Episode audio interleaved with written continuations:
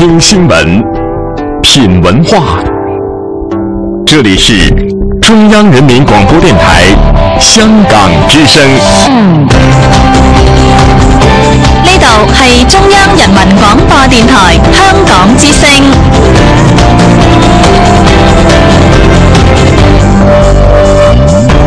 请锁定数码广播三十二台，全天候为您服务。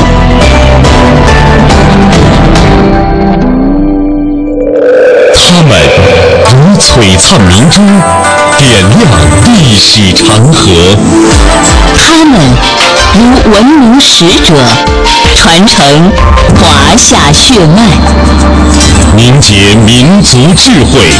铸就民族风骨。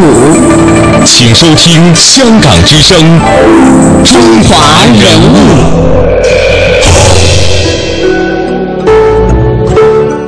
品读中华人物，启迪智慧人生。大家好，我是郑博。大家好，我是军阳。今天的中华人物呢，我们将和大家一起走进的是清末名将左宗棠。我们先来简要的了解一下，左宗棠生于一八一二年，卒于一八八五年。他相对完整的经历了十九世纪。然而，十九世纪的中国呢，当时发生了几件大事，主要是太平天国农民起义，还有一系列的对外战争和很多的不平等条约，中国也从此沦为半殖民地国家。但是左宗棠为了挽救衰败的国家，所付出了种种的努力。他与曾国藩、彭玉麟、胡林翼被史学家并称为清朝中兴四名臣。他的一生也经历了湘军平定太平天国运动、洋务运动、平叛陕甘同治回变和收复新疆、维护中国统一等这些重要的历史事件。他也是近代中国第一个主导国际战争并且取得胜利的湖南人。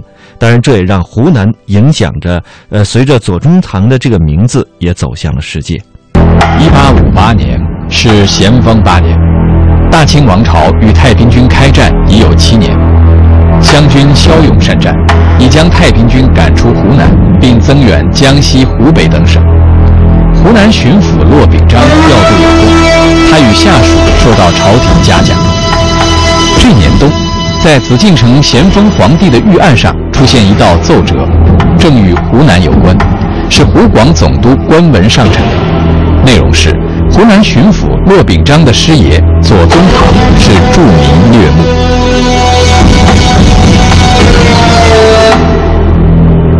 当时的永州镇的总兵，嗯，樊宪是个满人，嗯，干了很多贪污腐化，嗯，什么。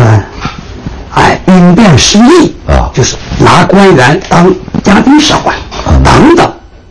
骆本章一看，参他，当时左宗棠啊，马上起起草折子。嗯，他有一样，他起草折子，骆本章都不看。哦，败走，非常信任他，非常信任，败走。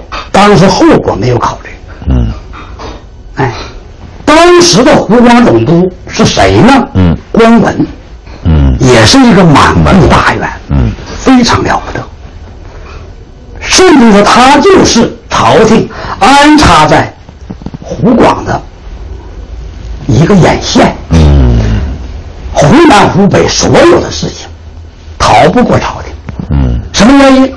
有关文啊，这一参，樊谢不干了。你参我一封信写的官文呢？嗯，谁参我？说骆本章不对，嗯，有一个人就他干的，左宗棠称二巡抚啊，官文不干了，一个幕僚竟然敢替巡抚做主，如何得了？当时咸丰皇帝对左宗棠排名已有耳闻，但一省军政大计怎能由一个幕僚把持？于是，皇帝命湖广总督官员密查左宗棠，并且亲笔批示，如参案属实，可将左宗棠就地正法。左宗棠命悬一线。国家不可一日无湖南。湖南不可一日无左宗棠，这是大臣潘祖英在保举左宗棠的奏章中写的最有分量的一句话，一时朝野震惊。此时的左宗棠不过是巡抚衙门的一介幕僚，但早已声名远播。他先后辅佐两任湖南巡抚张亮基和骆秉章。如果没有左宗棠从中谋划行事，恐怕湖南早已落入太平军的控制。樊西案是左宗棠仕途中的一个坎儿。躲过此劫的左宗棠，此后逐渐成为晚清政坛上的重要人物。他是除曾国藩之外湘军的另一领袖，在平定太平天国、洋务运动、收复新疆一系列重大历史事件中，左宗棠的作用举足轻重。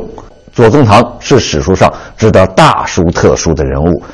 人物穿越时空，人生启迪智慧，人文润泽心灵，人性彰显力量。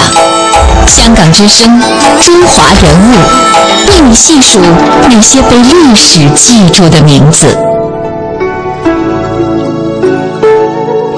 纵观左宗棠的一生。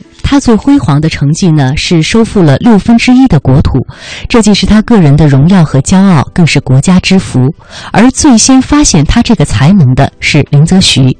一八四九年，民族英雄林则徐途经长沙，指明要见隐逸在老家读书的左宗棠。去见林则徐是在夜里，三十七岁的左宗棠行色匆匆，心情激动，当时一脚踏空落入了水中。林则徐笑曰：“这就是你的见面礼吗？”两个人曾经在长沙彻夜长谈，对治理国家的根本大计，特别是关于西北军政的见解不谋而合。林则徐混沌的眼睛顿时一亮，真是众里寻他千百度，可以托付终身大事的人找到了。他将自己在新疆整理的资料和绘制的地图全部交给了左宗棠，并说：“吾老矣，空有玉娥之志，终无成就之日。数年来留心人才，欲将此重任托付。”他还说：“西定新疆，舍君莫属，以吾数年的心血献给足下，或许将来治疆是用得着的。”所以说这段话应该说是林则徐用滴血的心说的，这好有一比，好比是临终托孤。后来呢，左宗棠征战新疆，带的正是林则徐所绘制的这番地图。这一时候呢，左宗棠的眼睛有所湿润，他的心里也暗暗立下一个誓言，绝不负重托。在临别之时，林则徐还赠了一副对联：“苟以国家生死以，岂因祸福避趋之。”这可是传世的名言。左宗棠呢，将这副对联作为自己的座右铭，时时激励着自己。他说：“每遇艰难之时，或蒙退役之时，实在是愧对知己。”回到福建之后，林则徐身染重病，呃，知来日不多，于是呢，命他的次子写了一封遗书，向咸丰皇帝一再推荐左宗棠为绝世奇才、非凡之才。所以说，左宗棠的名字也引起了京城的注意。接下来我们将听到的这一段音频呢，是左宗棠收复新疆的故事。左宗棠收复新疆，帝国主义者对中国的边疆一直怀有野心。一旦有机会，就想将中国的边疆从中国分裂出去，成他们的殖民地。十九世纪六十年代中期，新疆各族民众在西北回民起义的影响下，发动了反清起义。一些封建主和宗教上层分子便利用反清浪潮称霸一方，形成了好几个割据势力。占据南疆的民族败类金镶印。为了能够取胜，竟向原来藩属中国的中亚浩瀚韩国求援。韩国的军事头目阿古柏趁机出兵，占领了喀什噶尔、英吉沙、莎车等地方。后来干脆自立为王，建立了一个名为哲德沙尔的韩国，想把新疆从中国的版图上分裂出去。这时候。正在中亚争夺霸权的英国人和俄国人都一眼看中了阿古柏，想把他抢到手，作为肢解新疆领土的工具。特别是俄国的沙皇，他不但明目张胆地支持阿古柏叛乱政权，而且在公元1871年，打着带中国收复领土的幌子，居然出兵占领伊犁。甚至还自说自话地把伊犁划为俄国的领土。西北边防危机重重，迫在眉睫，全国民众纷纷要求出兵收复新疆。可是，在清廷内部，却对要不要收复新疆产生了不同看法。北洋大臣李鸿章竭力反对，他说：“新疆地方大，人又少，每年要花去三百多万银两的军费。”用这么一大笔钱去换几千里的贫瘠土地，实在是划不来。再说了，与俄国人打仗，我们几乎没有赢的可能。但是陕甘总督左宗棠坚决主张出兵收复新疆。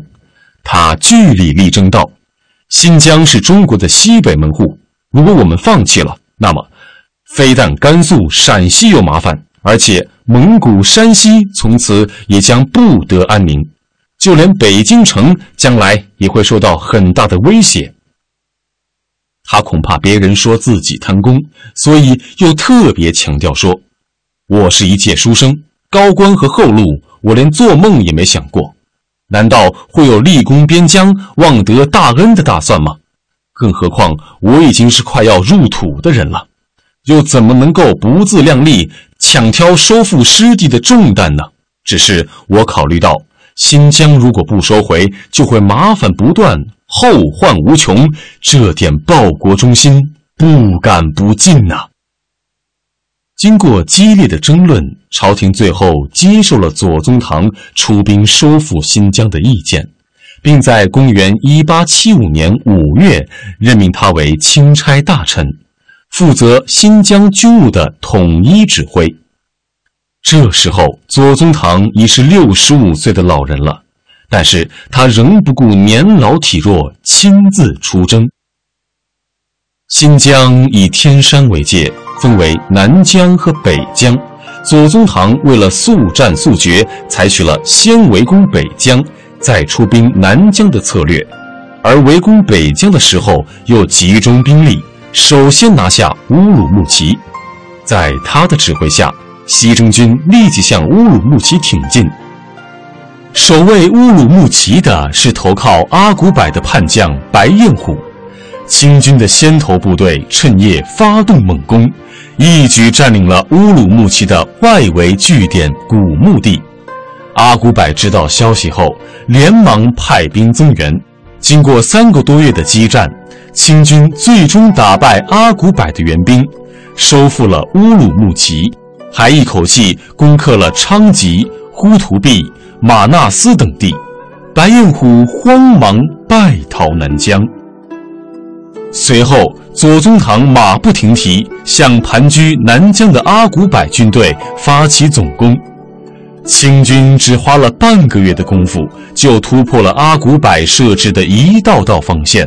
连续攻克达坂、鄯善、吐鲁番、托克逊，消灭敌人一万多。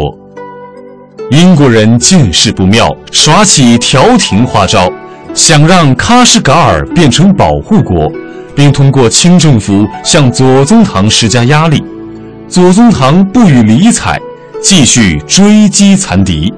阿古柏被打得东躲西藏，最后服毒自杀。他的儿子伯克胡里带残兵败将逃到俄国境内。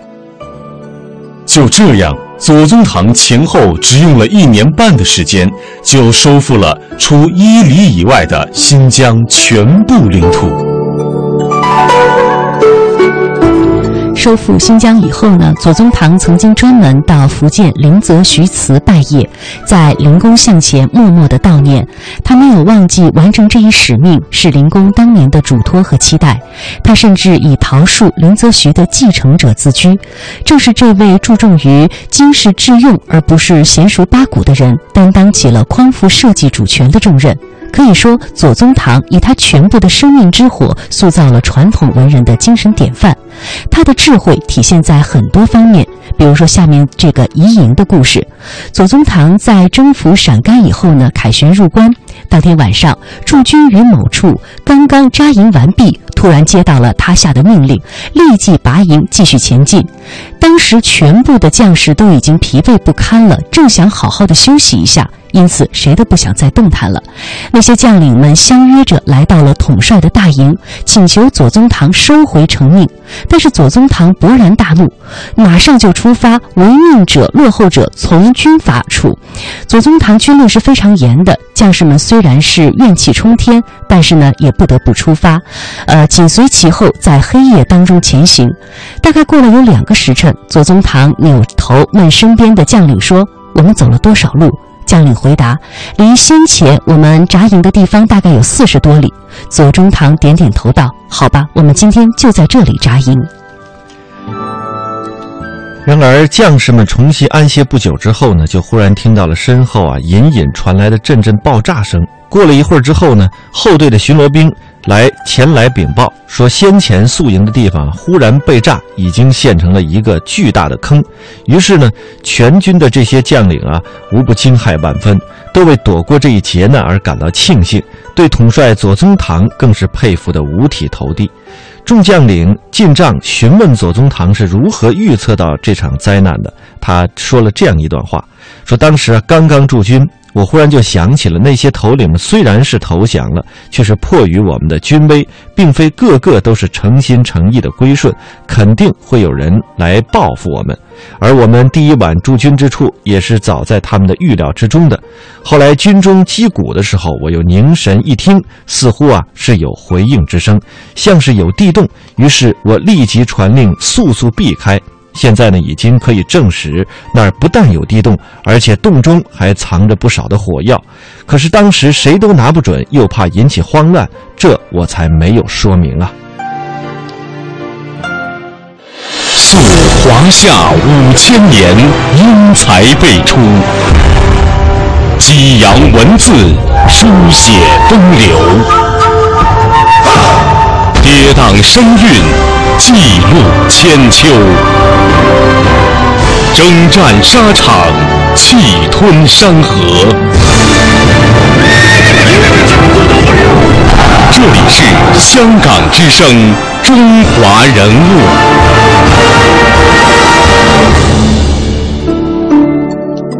那名臣左宗棠究竟有怎样的成长之路呢？接下来我们和大家一起来了解一下。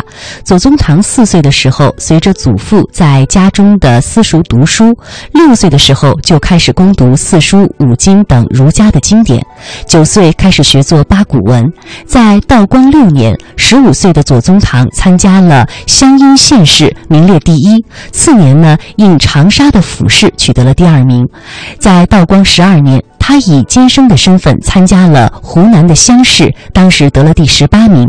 之后的六年，他三次赴京会试，但是都没有考中。他最初的心态是复杂的、迷离的，呃，可以说这种人生的挫折没有让他在悲观当中走向人生的沉沦。他没有像很多的文人一样，从此就寄情山水。尽管他的诗文才华出众。但是他决定不再参加考试了，从此决意仕进。当时的打算是常为农夫末世，寻找新的报国途径。当他二十三岁结婚的时候呢，他就在自己的新房当中自写了一副对联：“身无半亩，心忧天下；读破万卷，神交古人。”这气壮山河的轩辕，也是他对自己的一种勉励，也是他一生的写照。在三十年后的同治五年三月，左宗棠在福州寓所为儿女写家训的时候，也是写的这副联语。一八三八年，左宗棠娶到江苏南京，拜见赫赫有名的老乡陶树。陶树呢，也是连任了十多年的两江总督，是当时经世致用之用的这个代表人物。那陶树对于左宗棠的到来也显得是格外的热诚。当然，他们之间也有过一段深厚的缘分。古森阁啊，这是这个庄园里头的唯一的一个两层楼房了啊，对，是阁楼。嗯，身无半亩，心忧天下；读破万卷，神交古人。神交古人，这是很有名的这这一个左宗棠年轻时候励志的一副对联。对对对。啊，这个这是祖根二十四岁的时候写的一副对联啊。当时其实并不是在这里，是在他老家那边，在在湘潭，在湘潭，在渝北湘潭的时候写的。哦，入赘的。祖根这个人呢，他一生最大的特点就是爱国。嗯，身无半亩，他确实当时什么东西都没有。对。但是心忧天下，天下是哪里？天下就是国家。对。啊，因为他等于当时在那种这个大的背景下，他对于国家还是叫做这这个非常忧心，嗯，啊，非常忧心，对，对国家的前途和命运表示担忧，对，所以左根由从这个时候开始，一直到去世，嗯，他的心中呢，一直是把国家装在心中。左宗棠二十六岁时，已经经历了三次会试落地，心高气傲的他，从此决意科举，隐居乡间，潜心学问。柳庄和附近的七十亩田产，是左宗棠当教书先生所得丰厚素修购置。左宗棠教授的学生大有来历，是两江总督陶树的独子陶光。陶光不仅是左宗棠的学生，还是左宗棠的女婿。陶树临终时将幼子托付给了左宗棠，当时的左宗棠不过是一介布衣，他与陶树这样的封疆大吏又是如何结识的呢？他们俩这个结识啊，很巧，嗯，因为当时对于他来说，能接触上方面大员不容易，哎，没有功名。一点功名都没有，对呀，而且是个也是个年纪轻轻的小伙，对对对对，怎么和这样大的督府大员去？他能够结识上呢，对吧？对，一副对联。好，哎，当时呢，他来了，陶叔要来，住的地方，方面大员有行管，行管对，地方的县衙门县爷公开征集联儿门联儿啊，给谁？呢？给桃树的行管就。写在他的行馆的门上头，门上，嗯，左宗棠一副联儿，被相中了，被相中了，相中了，嗯。嗯，他的上联儿，嗯，春遍雨从容，年在家乡用心实在，实在，对，大江流日夜，八州之地翘首公归呀，嗯，非常不错，非常不错，是谁写的？嗯，说。左吉高、左宗棠啊，嗯，哎，我想见见他，说可以呀，啊，俩人这么认识的，啊，一谈，陶叔一听，哎呀，很多人都在八股这个路上苦苦的读那些八，哎，读那些东西啊啊，对啊，靠这个呢出人头地，嗯，有人竟然不再扯这个了，嗯，沿用实用，嗯，大经济、军事、军事。哎，对，很不容易。嗯哼，这个人不简单呐。对，起码在当时的社会，嗯，他能有这种超前的思思维，对，非常不容易。对，年轻人，年轻人能够从读书人的这种主流的功名道路上头急流勇退，走到一个经世致用的治学上。哎，对，经世致用，考虑的是国家大事，是政府的像陶树这样的督府大员才考虑的事情。是是是。有人这样评价：左宗棠之所以孤独，是因为他看得太远，在大众当中显得不合时宜。他走得太快，常常环顾四周，却发现空无一人。他想得太深，冥思苦想，以至于旁人难以企及。比如说，他希望能够阻止国破家亡的悲剧发生，他要抗争，但是当时的皇上没有强健的心态。尽管他试图振作，但是朝中的大臣们七嘴八舌，争权夺利。左宗棠想，这个国家也不是满族人的，是我们每个人的，是我中华民族的。无论民族的苦难是如何的深重，国家的处境是如何的困窘。他的心应当也只能属于这个国家和民族，因为他的血管里流淌着这个民族的热血。现在既然是满人统治，保卫朝廷就是保卫国家。正是怀着这种传统的心态，左宗棠接受了湖南巡抚张亮基的邀请，决定出山辅政。那在咸丰九年的腊月。当时的翰林院侍读学士潘祖印向咸丰皇帝写了一道奏书，这其中就有这样一句话：“国家不可一日无湖南，即湖南不可一日无宗堂也。”潘祖印是吴县的才子，后来官至刑部尚书。他的这两句话也让左宗棠的名字一夜之间传遍了全国。